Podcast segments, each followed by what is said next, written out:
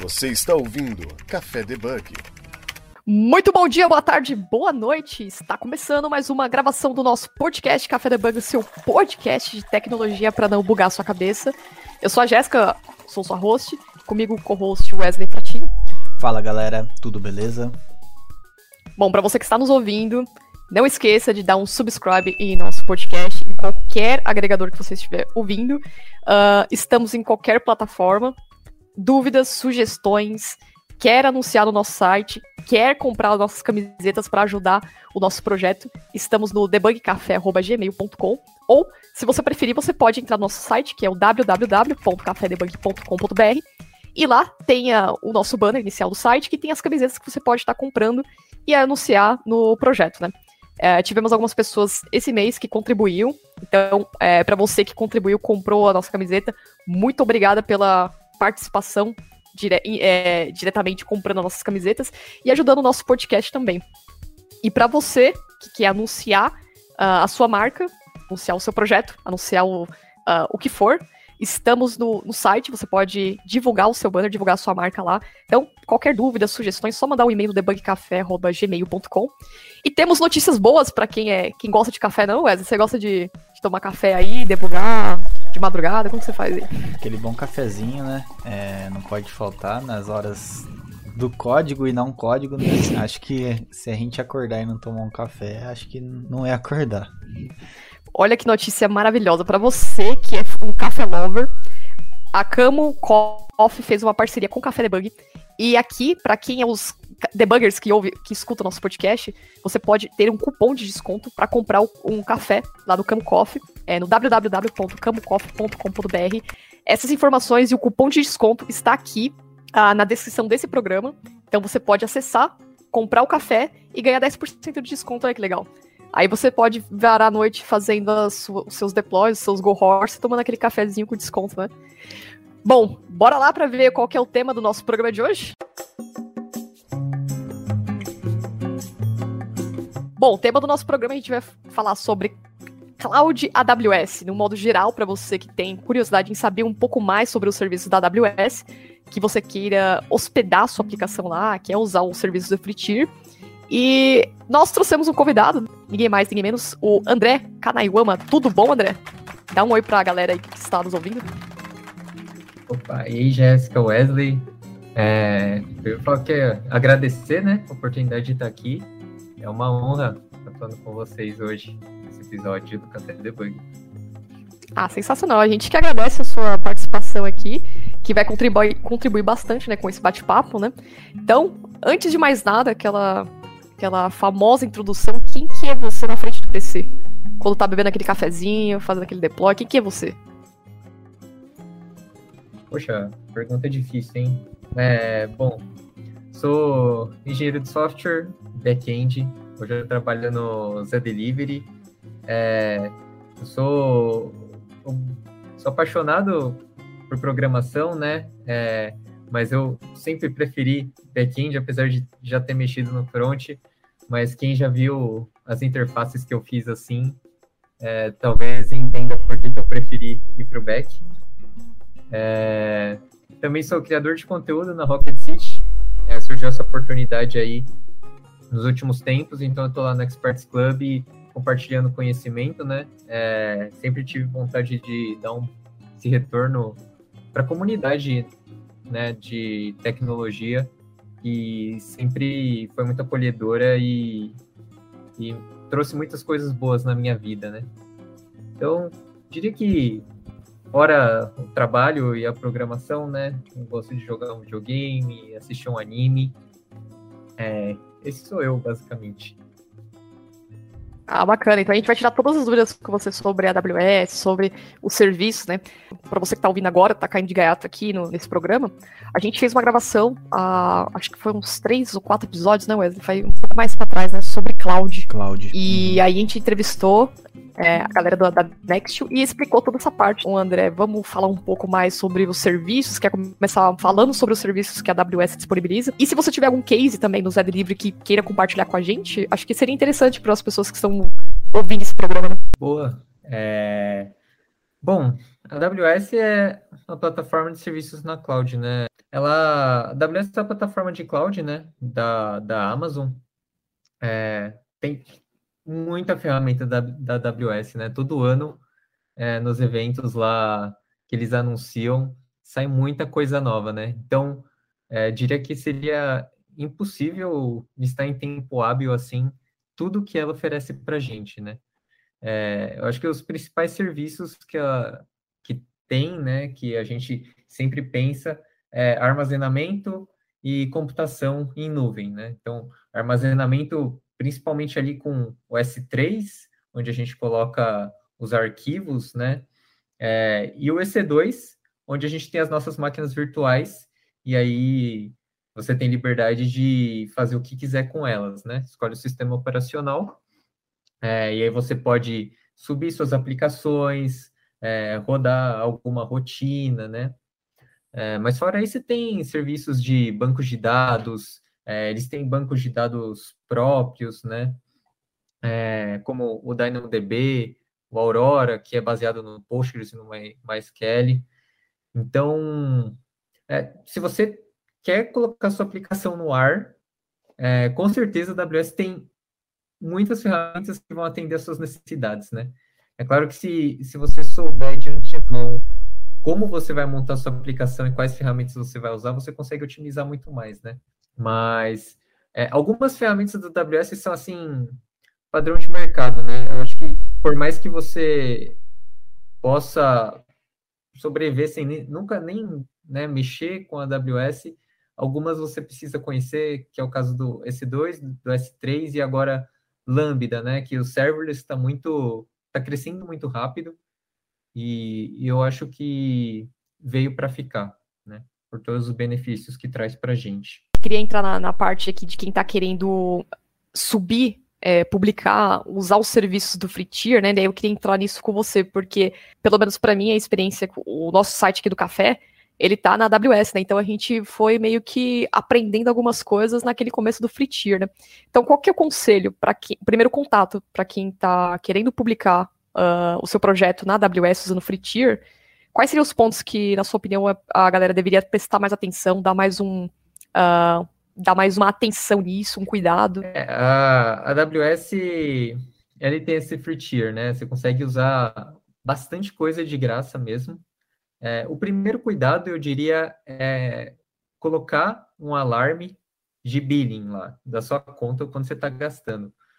Porque você tem que saber quando você estourou essa, essa camada grátis, né? Esse nível de uso grátis que você tem porque senão o seu cartão de crédito está atrelado à sua conta, né?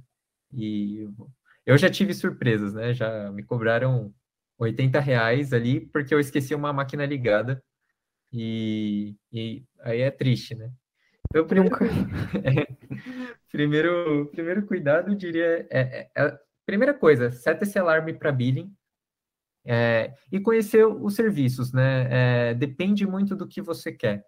Se você quer um site estático, um HTML, CSS, JavaScript, é, você consegue fazer tudo no S3.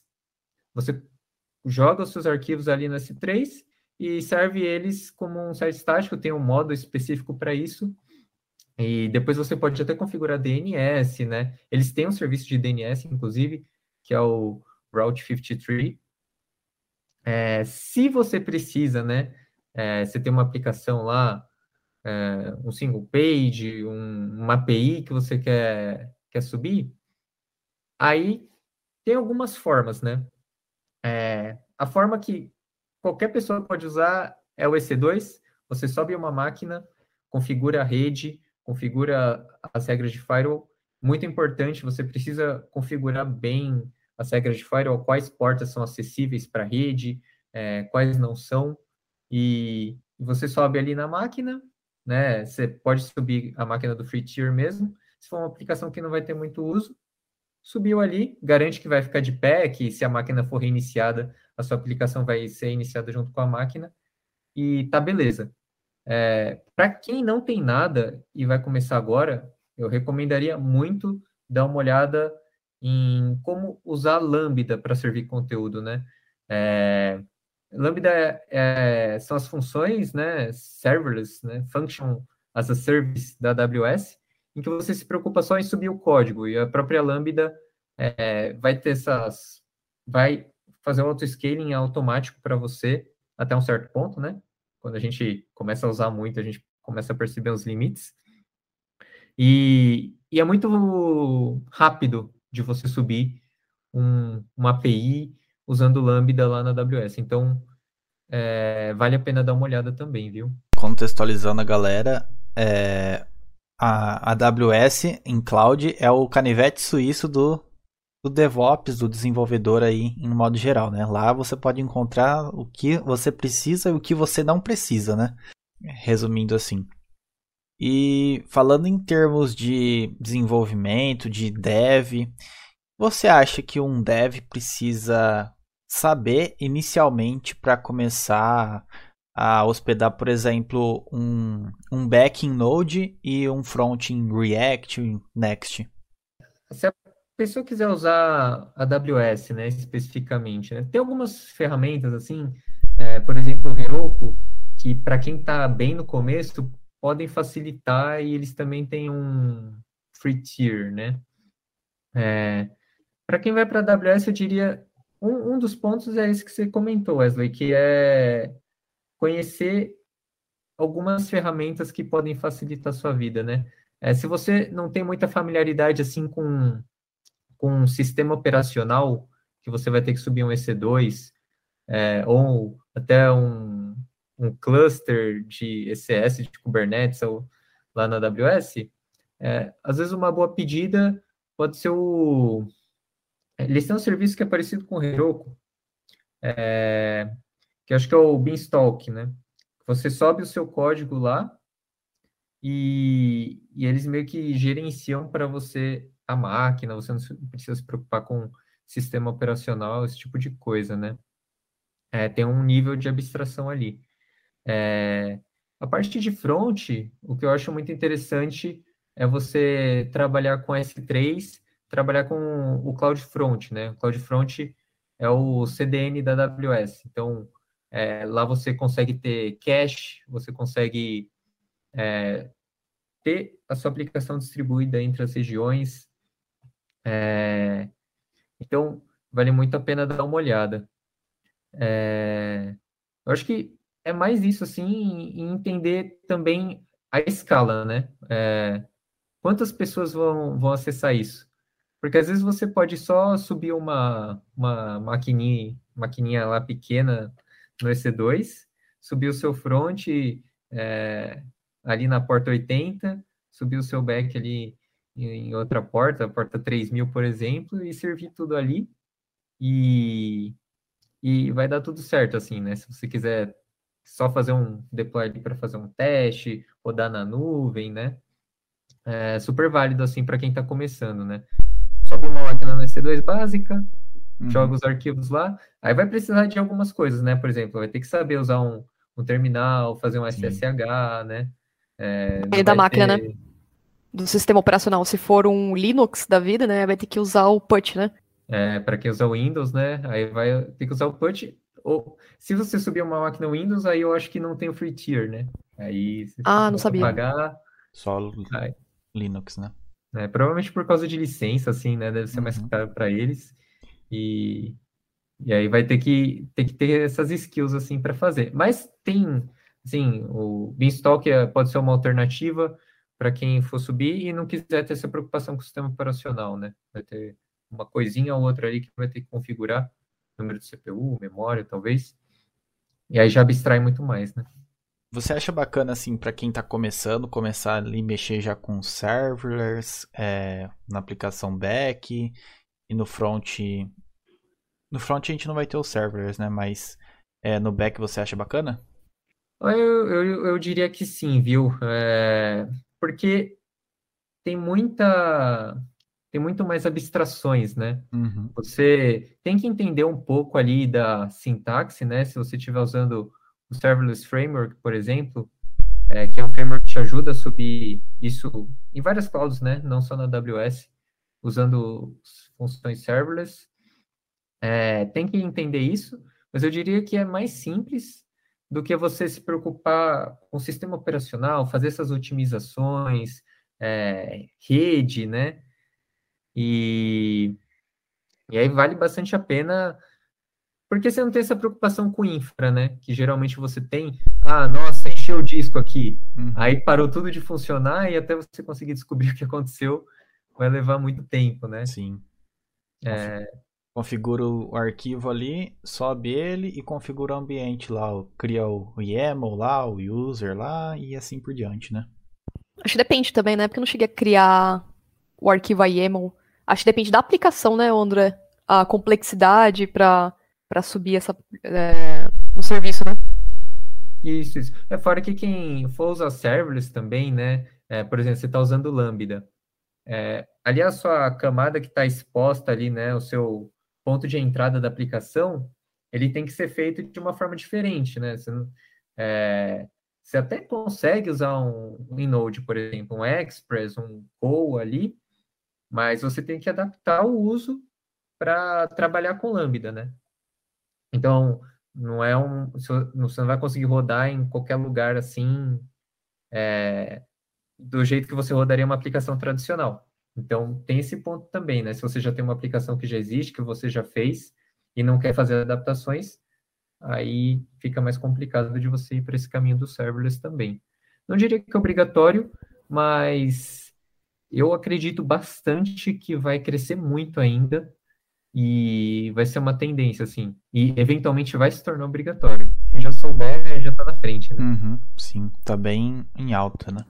Uma coisa que eu reparei, usando pouco o serviço do Azure, né? Eu acho que eu só subi um deploy, algum outro, é que na AWS as coisas são muito manuais. Uh, existem mais configurações a serem feitas. Por exemplo, quando a gente criou, uh, precisou criar o EC2, que é a máquina, né? A instância da máquina. Depois a gente teve que configurar o file dela. Depois da configuração do file, teve que configurar também as permissões, grupos de, de acesso. Então eu percebi, não sei se é uma impressão minha, né, que uh, na AWS é muito manual. Tem muita coisa que você vai precisar fazer e o foco é muito em segurança, né? É, você concorda com isso, André? Ah, pior que sim, viu, Jéssica? Eu, eu não trabalhei muito com Azure, mas eu trabalhei com o Google Cloud, assim, né? É, no começo, eu, eu, eu, achava o Google Cloud bem mais intuitivo, assim. É, tudo que ia fazer, né? A interface, é, ali era bem mais amigável. Eu acho que a AWS está melhorando, viu? Está é, caminhando assim para ficar com uma usabilidade mais amigável a cada dia. A interface está mudando bastante. É, e, e, até os próprios serviços, né? É, antes, meio que você entrava ali naquele mundo de EC2, assim, aí tem um monte de, de conceito, ah, VPC, é, você tem que configurar subnet, é, multi-AZ, todos esses conceitos do AWS que é bom você saber ali, né, quando você está trabalhando no nível mais avançado, mas que cada vez mais você tem ferramentas que não necessariamente você precisa atuar tanto nisso, né? É, e, assim, você deixar as configurações padrões da AWS, eventualmente você pode ter problemas de segurança, né? Então, é bom você ir evoluindo a sua aplicação conforme você vai adquirindo esses conhecimentos também. Sim, sim, isso eu gostei. E é importante lembrar para as pessoas que quando vocês criam uma conta na AWS, vocês têm essa conta. Normalmente você vai criar uma conta padrão que é a root account, que é a, é a, é a conta Mega Master Power, né? Só que eles falam, é, as recomendações é que você não utilize a root account, crie uma conta master que seja esteja abaixo da raiz da root account por motivos, eu não sei se é melhor essa parte, tipo, tem algum problema em utilizar só o usuário do root account? É, o, o root account, ele tem acesso a tudo, né? É, o AWS tem um sistema de gerenciamento de usuários que é o IAM, né? Você vê que é mais uma, um conceito aí que entra que as pessoas têm que saber, né? É, o problema da root account é que se você perde ela, é, tá, tá dados de cobrança, é, todo o gerenciamento de todos os usuários estão lá. Então, é, se você perde ali, você perde tudo, né? Se você cria usuários abaixo, né? É, e sempre pensando, né? Dá o mínimo de privilégios possível para cada usuário, né? Dá o privilégio só do que precisa mesmo. é, maior nível de segurança. Então, no IAM, você consegue criar usuários, por exemplo, que só vão ter acesso ao S3, só acesso ao S2. E aí, se, se é essa conta vaza, você também tem a, as API keys lá que você gera, né? O secret e a key. É, se vaza, você vai ter problema, mas não vai ter tanto problema como se vazasse uma root account, que teria acesso a tudo. É, a pessoa ia começar a minerar Bitcoin ali na sua conta, é, ia vir uma conta no seu cartão de crédito ali enorme e você ia ter muita dor de cabeça para recuperar esse dinheiro, né? Então é sempre bom você, é, uma vez que você viu um pouco desse IAM, criar outros usuários que, que vão ter só o nível de permissão que é necessário mesmo, né? Para você evitar problemas. Em nível assim de carreira para um, um dev, você acha que ele tem que focar também nos serviços AWS, por exemplo, um cognito para ele fazer é, alguma coisa na, na, empresa, alguns serviços mais, mais simples, é, ou tem que ser tudo por conta do DevOps? Ah, eu sou bem a favor de todo mundo ter consciência dessas ferramentas, né, e, e essas tecnologias que estão à nossa disposição. É, a gente é, saber quais ferramentas a gente pode usar, a gente consegue tomar decisões melhores, né? Então, é, ah, vamos usar o exemplo do Cognito. Se eu sei que eu vou usar o Cognito, eu já posso construir minha aplicação baseado nisso, né? É, eu não vou ter que fazer toda uma lógica de refresh token própria, porque o Cognito vai gerenciar isso para mim, né? É, então, você não precisa necessariamente saber, né? Mas é sempre vai ser qualidade de vida também, né? É, você vai estar tá deixando de fazer coisas assim que já estão prontas ali, que a AWS pode te oferecer, e, e às vezes são tão baratas que o tempo que você ia gastar implementando, é, você vai pagar menos usando ali, né? O serviço da AWS.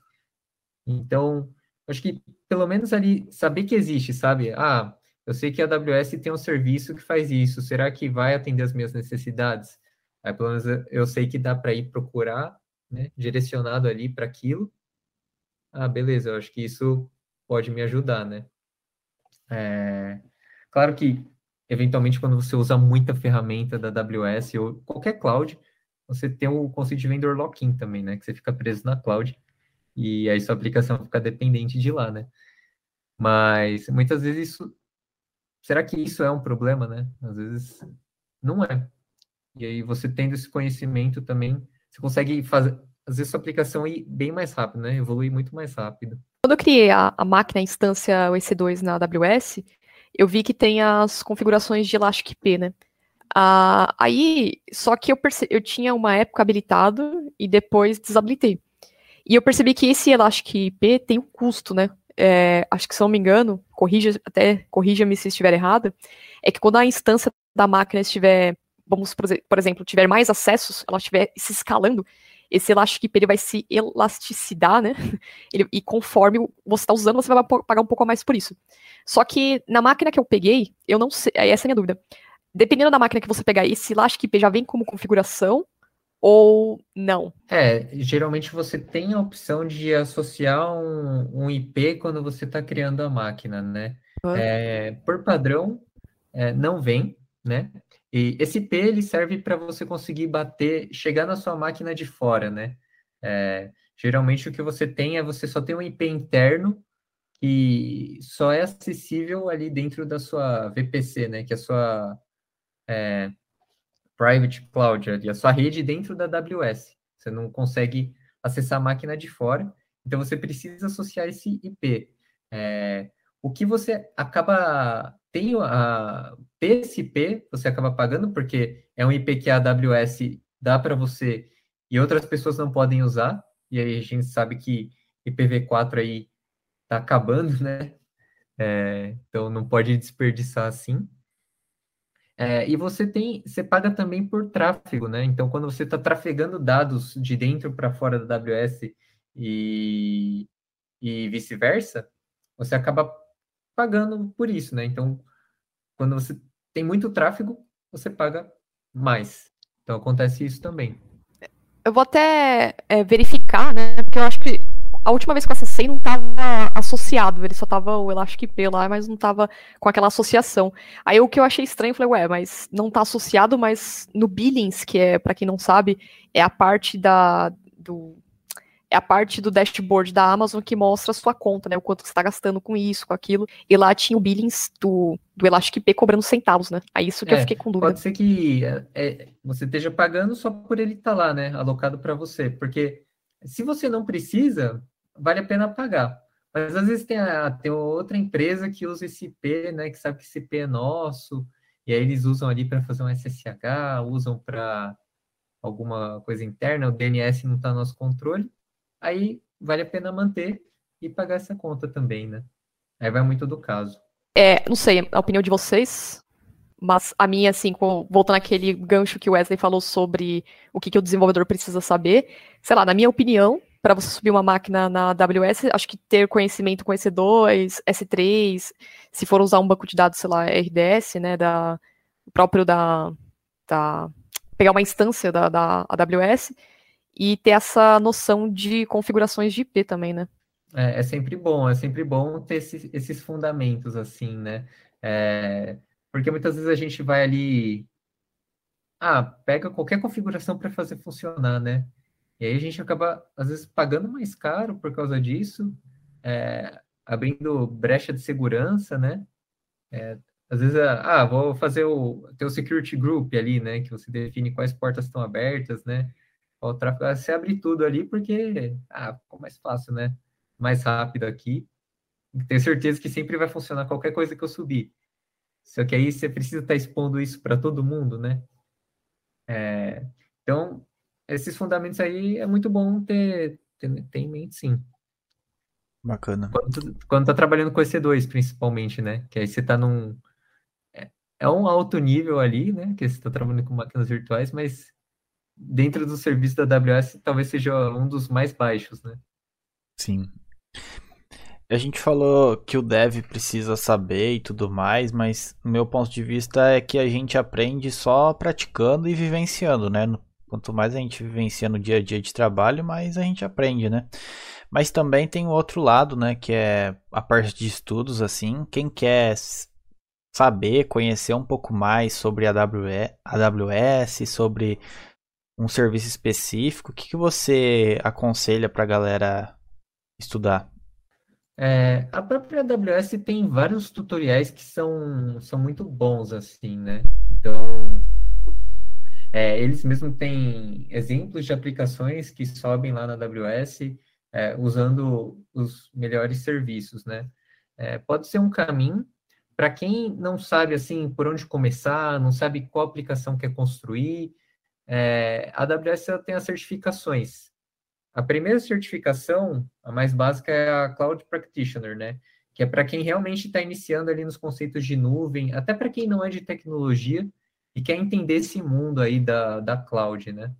E, e aí é dar uma pincelada básica nesses serviços, né? Ah, EC2, S3, eu não sei se alguma coisa de serverless já está entrando, mas entra RTS, um pouquinho ali de rede, é, então pode servir como um bom guia, né? Você se basear na certificação, mesmo que você não pense em tirar, mas entender ali qual o conteúdo de cada uma delas, que pelo menos você tem uma trilha para seguir de, de estudo. E é, hoje é válido ainda tirar uma certificação AWS? Tem alguns níveis ali, né? Tem o nível mais básico, intermediário e avançado? Conforme tem essa de Cloud Practitioner, né? E depois começam a, as especializações, né? Então tem o Architecture, tem o Developer de AWS, é, tem a parte de segurança, de redes, e, e aí começa a ficar mais focado. É, eu diria que, que sim, é, os exames da AWS não são fáceis de passar, né? E quando o exame não é fácil de passar, ele avalia melhor e tem mais credibilidade. Eu diria que as certificações da AWS tem bastante isso, né? É, de a sua certificação ela comprovar que você tem um certo nível de conhecimento ali. E isso, isso é importante, é bom até quando você está ali. É, André, tem uma pergunta. Uh, no Zé Delivery, você, os desenvolvedores eles têm o contato diretamente com, com a cloud? É, eles fazem, mexem todas essas configurações, ou pelo menos o básico da AWS lá, ou isso fica em cargo, a encargos do, do DevOps mesmo? É, lá no, no Zé Delivery a gente tem bastante autonomia, então a gente tem muito contato, a gente é a gente que sobe, a gente trabalha muito com Lambda, né? É, hoje o Zé Delivery roda, a maior parte do back-end roda em cima de Lambda, são, são APIs que serverless, né? É, e até eu falo assim, o Zé Delivery cresceu muito aí durante a pandemia, é, conseguiu crescer de forma saudável porque estava em Lambda e conseguiu escalar. E, e a gente cria, a gente cria funções Lambda, é, a gente, todas essas regras de firewall, a gente trabalha, é, banco de dados a gente sobe, a gente cria tabela em DynamoDB, então é muito parte do nosso dia a dia. É, tem até semanas assim que eu falo, nossa, eu quase não codei nada essa semana, eu fiquei vendo só a parte de infra, né? Porque é a gente que é responsável por montar a arquitetura do serviço, né? é, e quais as ferramentas que vão ser usadas.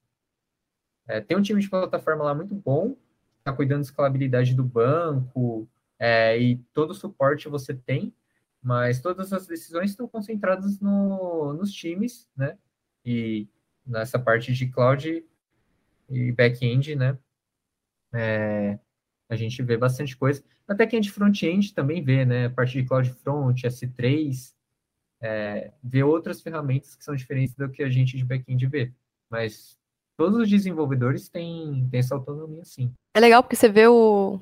É, você tem um contato com a, com a aplicação, você vê os serviços, né? É claro que tem que ter um nível de restrição grande, permissões também, para não virar bagunça também. Mas é legal quando o desenvolvedor tem esse contato com, com a cloud, porque você consegue ver o que está acontecendo, né? Para onde que vai o continuous integration, né? Como, desde a da parte do desenvolvimento até a, a integra contínua, né? Isso é bem legal. É, e até para a eficiência do processo, assim, né? A gente conseguir. Ah, teve uma ideia, vamos colocar no ar, vamos subir, vamos testar, né? É, a gente não tem que ficar esperando um aval, né? A gente tem uma, ambientes de desenvolvimento ali também, que a gente tem segurança que não vai quebrar a aplicação, né? Ninguém vai conseguir pedir sua bebida aí. É, e a, a, gente é muito bom isso, né? É muito bom e eu acho que melhora bastante a nossa performance ter essa liberdade. Eu acho é, bem bacana isso daí, as empresas que adotam esse tipo de, de didática aí, né? Às vezes você tem uma ideia ali, pode melhorar alguma coisa, um desempenho, você faz uma POCzinha ali, você consegue já testar. Não precisa abrir um chamado para você poder usar um serviço, então isso aí é, é poderia ser em muitos casos aí a gente poderia ver isso aí, né? É, sim, com certeza. É, assim, para não falar que eu só falei das flores, né?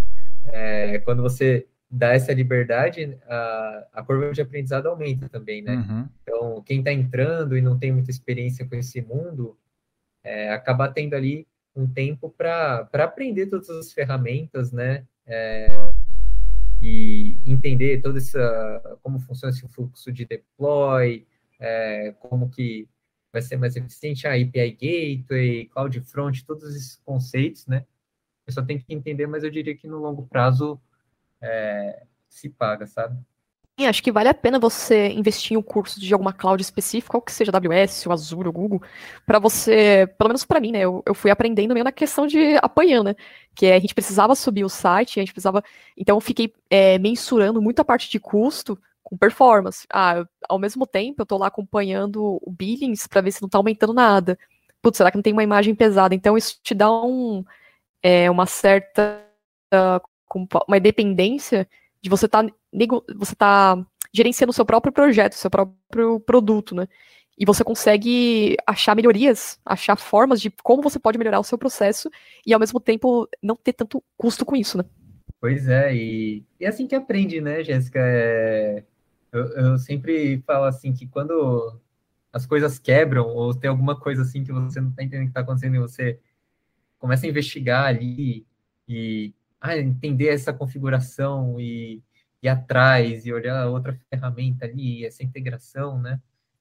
É, é que aprende mais, né? O curso, curso é bom também para você entender os conceitos, né? É, independentemente da cloud, né? A gente está falando mais de AWS hoje, mas geralmente as clouds elas têm serviços que são equivalentes, né? Então, se você entender ali o conceito, ah, entendeu o conceito de fila, entendeu o conceito de tópico, de message broker, de stream, todos esses conceitos, eles são agnósticos à cloud, né?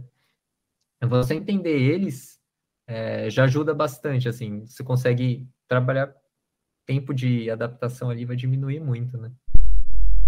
Sim. E outra, a gente tá vivendo num futuro aí que você não pode ficar só voltado, tipo, mandar é, fazer o que você é mandado fazer, né? Tipo, você tem que também expandir os horizontes, né? O famoso devem ter aí. Tem que e... aprender outras coisas, ter curiosidade de ver outras coisas, parte de DevOps, aí a galera também que tá se tornando full stack, que vem do back ou vice-versa. Ter uma curiosidade, né? Das vezes não se identifica, tudo bem, mas tipo, ter essa essa vontade aí de aprender, de ver coisas novas, isso daí eu acho fundamental e é o futuro também, né? Pois é, é a gente estava cada vez tomando mais decisões, né? É, e mesmo que você não se aprofunde, né? É, ah, não, não, preciso ver isso agora, né?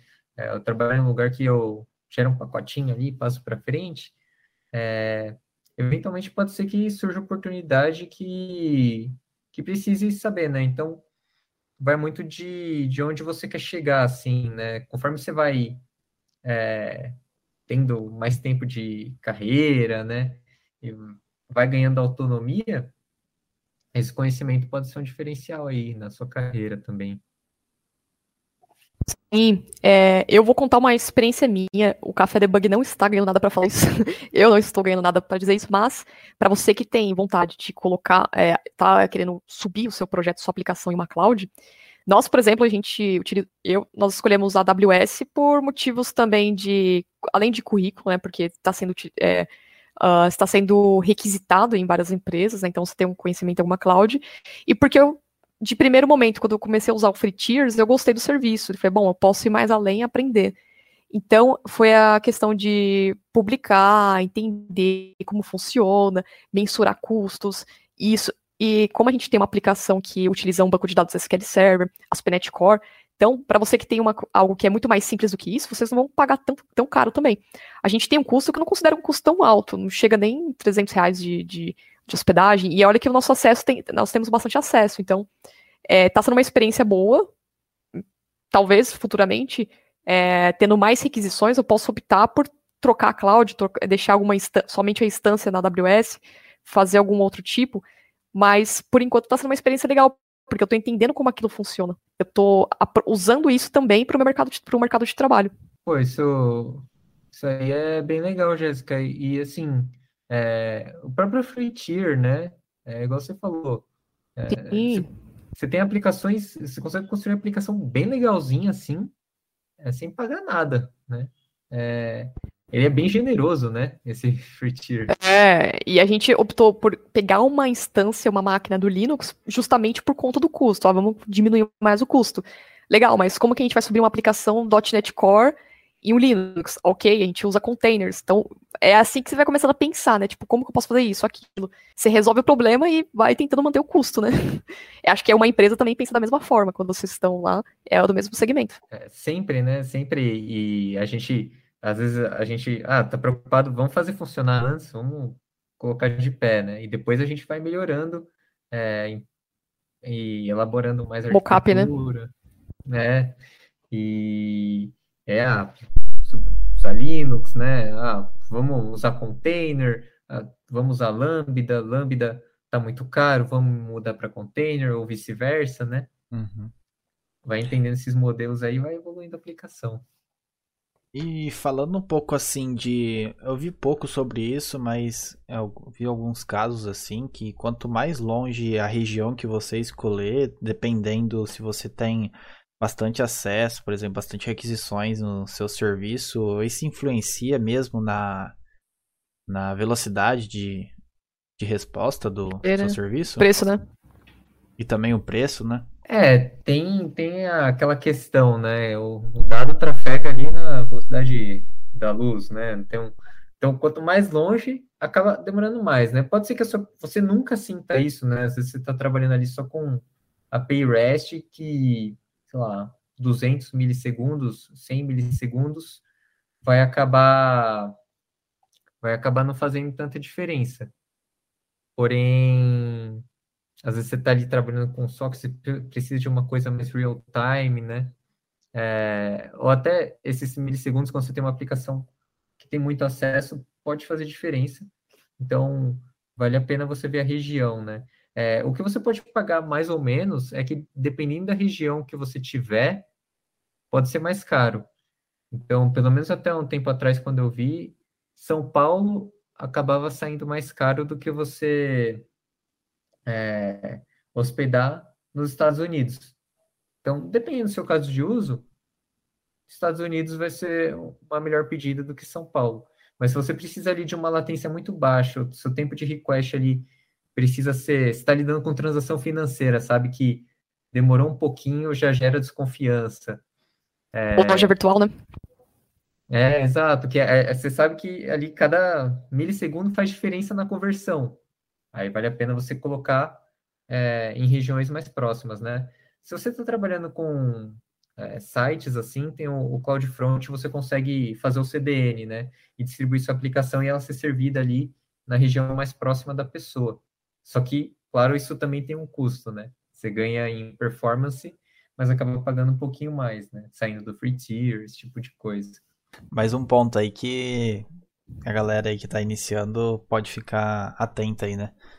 Que aplicações pequenas assim a gente não vê tanta diferença, igual o André falou, né? Mas em grandes aplicações como bancárias que tipo um. Pix, um Pix que você transfere para uma outra conta e o cara fala que não recebeu mesmo, tipo em um minuto você vai, opa, tem alguma coisa errada aí, né? O site do café não tem, né, um site pesado que tem bilhões e bilhões de requisições por segundo. Então, eu, dá pra, eu consigo acompanhar, assim, puta, beleza, o que tá aumentando aqui mais? Ah, tem um, algo que tá muito pesado na, na parte de banco, então vamos diminuir aqui. Ah, requisições tá legal. Mas comparado com uma loja virtual, quem tem uma loja virtual aí, eu trabalhei numa empresa que a gente tinha, que era, é, que essa empresa tinha um e-commerce que gerenciava outros e-commerce de programa de pontos. Então, chegava dezembro, novembro, que acho que até tinha uma, um mês específico para campanhas da Merki, então tinha que subir, ah, sobe máquina tal, ah, sobe a instância XPTO. É sempre assim, né? Aí na correria você sobe. Bom, eu acho que a gente falou tudo que estava aqui relacionado à pauta, né? Tem alguma coisa, André, que a gente mencionou que não mencionou, na verdade, você gostaria de, é, de dizer? Ou algo que a gente poderia dar mais uma abordada? Ah, eu diria assim, é... para quem está começando, né, é, pode ser interessante você, às vezes a AWS, Google Cloud, Azure, acabam assustando um pouco, né, às vezes pode ser mais interessante começar com Platform as a Service ali, se você quer subir sua aplicação. Eu trabalhei muito tempo usando só o Heroku, é, e nunca foi um problema para mim. É, a aplicação funcionava, a gente tinha, tinha um fluxo bom de usuários ali, é, só que eventualmente a minha aplicação foi crescendo, ela foi ficando mais cara, o Heroku não entregava a performance que eu precisava, e aí come- comecei a ir para o Google Cloud, né? E aí já são outros conceitos, né? É, comecei a ver App Engine lá do, do Google Cloud. Aí você começa também a elaborar sua arquitetura. Você quer pôr um, um esquema de deixar as coisas assíncronas, né? Usar uma fila para não ter ali gargalos, né? Aí a cloud vai te ajudar muito nisso. Então, é, diria, não precisa se desesperar. é, vai com calma, vai vendo os conceitos, é, vai entendendo aos poucos que, que aí vai dar tudo certo. Eventualmente você está construindo suas aplicações ali mega elaboradas qualquer cloud e, e vai. André, é, no final do programa a gente sempre deixa as pessoas fazer um jabazinho, né? Eu sei que você tá dando curso, você não quer divulgar o seu curso pra galera aqui da, que tá ouvindo esse programa, divulgar o curso que você aplica lá na Rocket City? Opa, quero sim. É... Bom, quem quiser acompanhar o Experts Club da, da Rocket City, ainda eles estão assim, abrem lotes, né, para fazer inscrição, é, mas muito em breve já deve estar tá aberto aí para todo mundo. É, tem bastante conteúdo legal lá. É, tem eu e tem o Rodrigo Botti do Zé Delivery. A gente está levando bastante conteúdo é, sobre AWS, sobre Node, é, Docker, back-end em geral. É, eu tenho alguns conteúdos também sobre autenticação, autorização. Então, vale bastante a pena conferir. Então, quem quiser também me adicionar no LinkedIn aí, é AS Kanayama. É, tô sempre por lá, eu aceito todo mundo que me adicionar lá.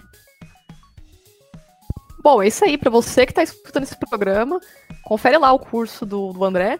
Segue eles nas redes sociais. O, o, a descrição desse programa aqui tem o perfil dele, tem o contato dele. Então vocês podem procurar pelo André no André Kanayama no LinkedIn. E também pode bater, chamar ele para bate-papo, ver o, uh, o conteúdo do curso dele, tudo, tirar dúvidas, né?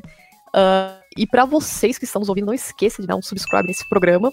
Não esqueça também de comprar o café da Camo. Vai lá, compra seu cafezinho usando o nosso cupom de desconto para você conseguir vir à noite e fazer os deploys tranquilamente. Então, André, muito obrigada pela participação. E é isso aí, para você que está escutando esse programa, dúvidas, sugestões, estamos no debugcafé.gmail.com. E até a próxima, galera. Obrigada pela paciência. Estamos aí. Até mais.